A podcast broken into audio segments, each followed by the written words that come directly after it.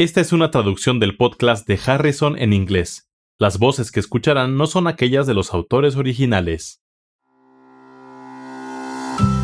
Hola, bienvenidos al podcast de Harrison, donde se revisan conceptos importantes en medicina interna. Soy Kathy Handy. Y yo soy Charlie Wiener. Venimos de la Johns Hopkins School of Medicine.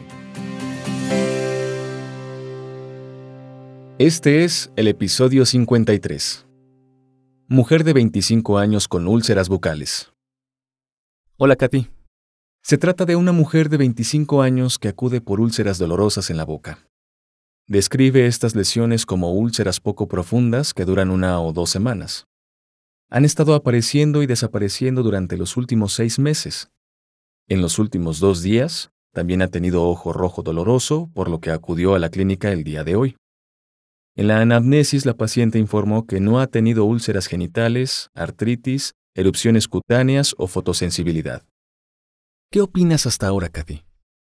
Las úlceras bucales son comunes y son causadas con frecuencia por una infección viral que cede de forma espontánea. El ojo rojo es una manifestación importante. Hay varios síndromes que pueden afectar la boca y las mucosas oculares. Dos categorías grandes son causas infecciosas o causas reumatológicas. ¿Qué se encontró en la exploración física? En la exploración física se observa a la paciente con buen estado general y tranquila.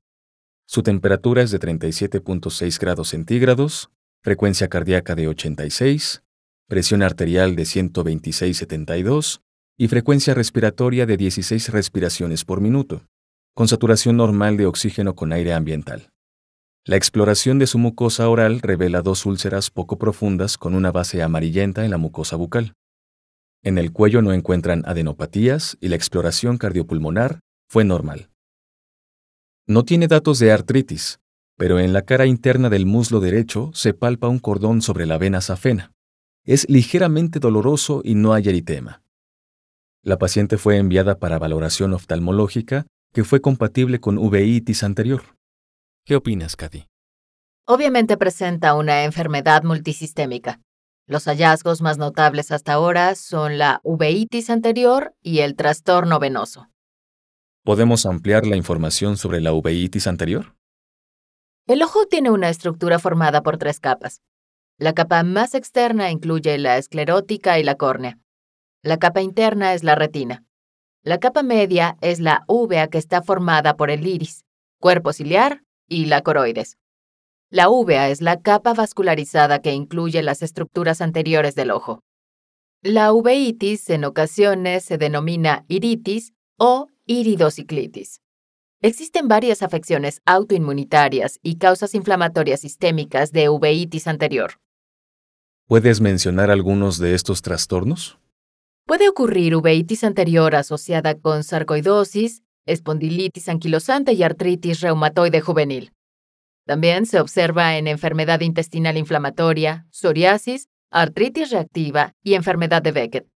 Entre las causas infecciosas se encuentran sífilis, enfermedad de Lyme, tuberculosis y lepra. El diagnóstico diferencial es bastante amplio. A continuación, mencionaré los resultados de los estudios de laboratorio.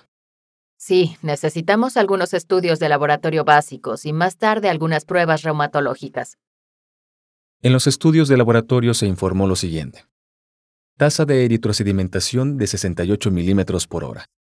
El recuento leucocítico fue de 10.200, con recuento diferencial de 68% de neutrófilos, 28% de linfocitos y 4% de monocitos, los anticuerpos antinucleares y los anticuerpos contra DNA bicatenario fueron negativos. La química sanguínea fue normal. C3 fue de 89, C4 de 24.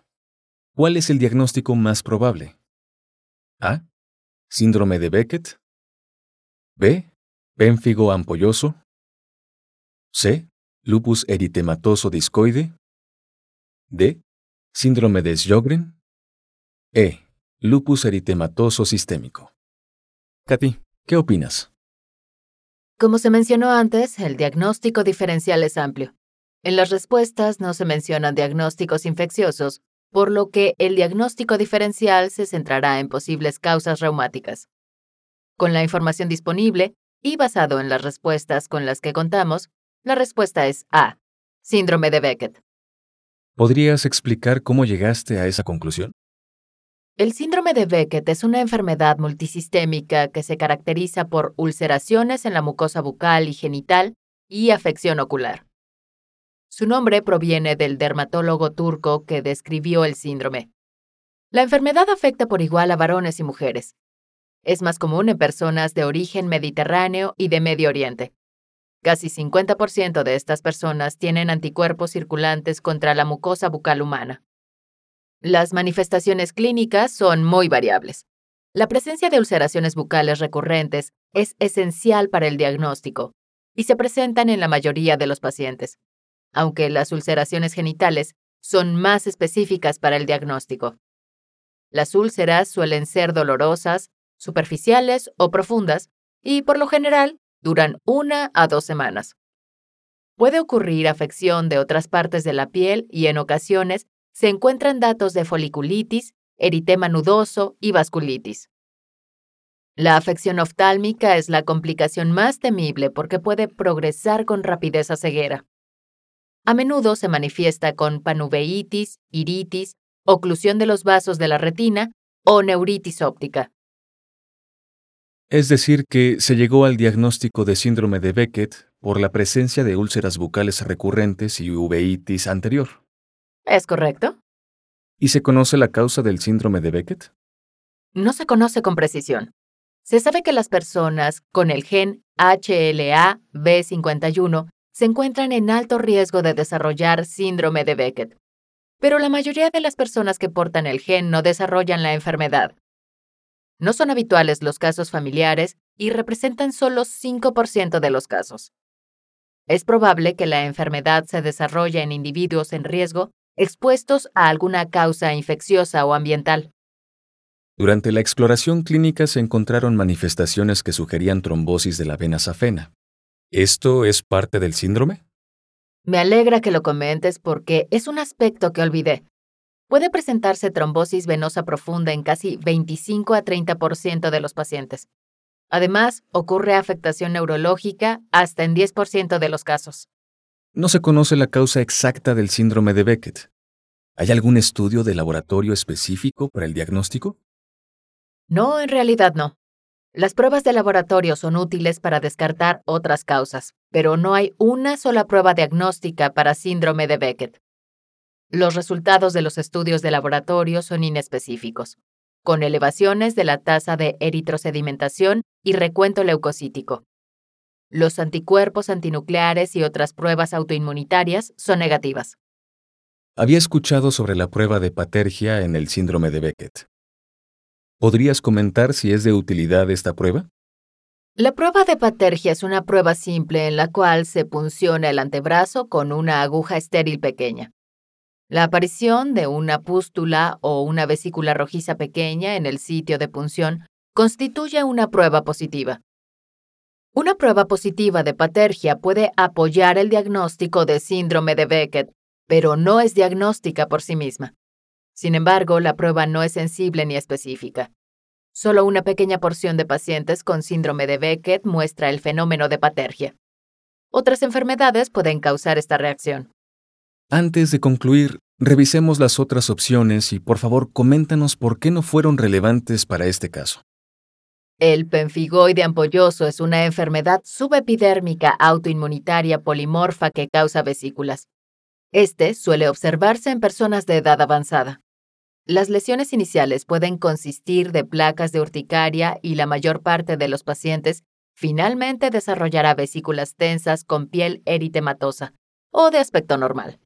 Las lesiones por lo general se distribuyen en la porción inferior del abdomen y la región inguinal, así como en las superficies flexoras de las extremidades. En algunos pacientes se encuentran lesiones de la mucosa bucal. El lupus eritematoso discoide es una forma cutánea del lupus eritematoso sistémico que se caracteriza por placas atróficas despigmentadas y placas que están rodeadas por hiperpigmentación y eritema acompañada de cicatrización y alopecia. El síndrome de Sjögren es una enfermedad autoinmunitaria progresiva crónica de evolución lenta que se caracteriza por infiltración linfocítica de las glándulas exócrinas, lo que ocasiona gerostomía y ojo seco. En este caso no se refirieron ninguna de las características mencionadas, lo que hace que estos diagnósticos sean poco probables. El punto relevante en este caso es que la enfermedad de Beckett se caracteriza por úlceras bucales y genitales recurrentes. Puede asociarse con uveitis, trombosis venosa o manifestaciones neurológicas.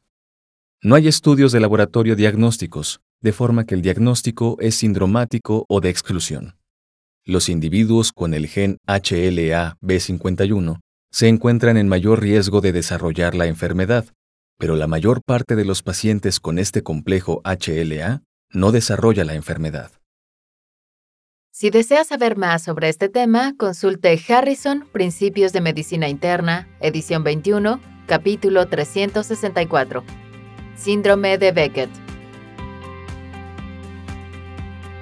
Los podcasts de Harrison son una publicación de McGraw-Hill disponibles en Access Medicina el recurso médico en línea que ofrece los contenidos más recientes y fiables de las mejores mentes de la medicina.